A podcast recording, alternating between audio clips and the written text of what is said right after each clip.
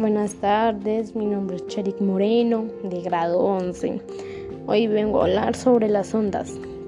Eh, se cree que ciertas personas tienen electrohipersensibilidad, que son afecciones por las ondas.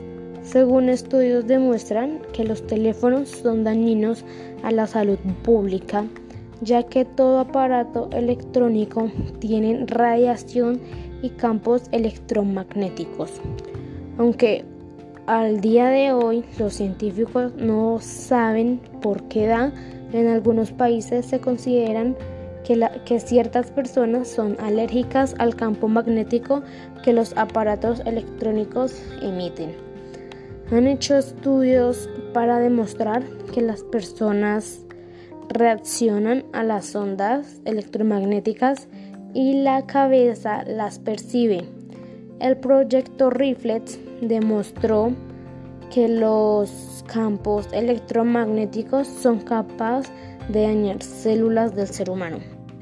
Han hecho estudios con animales y muestran causas verdaderamente terribles en ellos.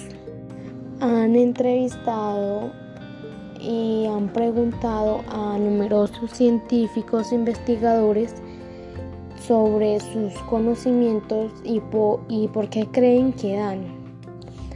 Pero ninguno en su totalidad ha demostrado por qué dañan al ser humano.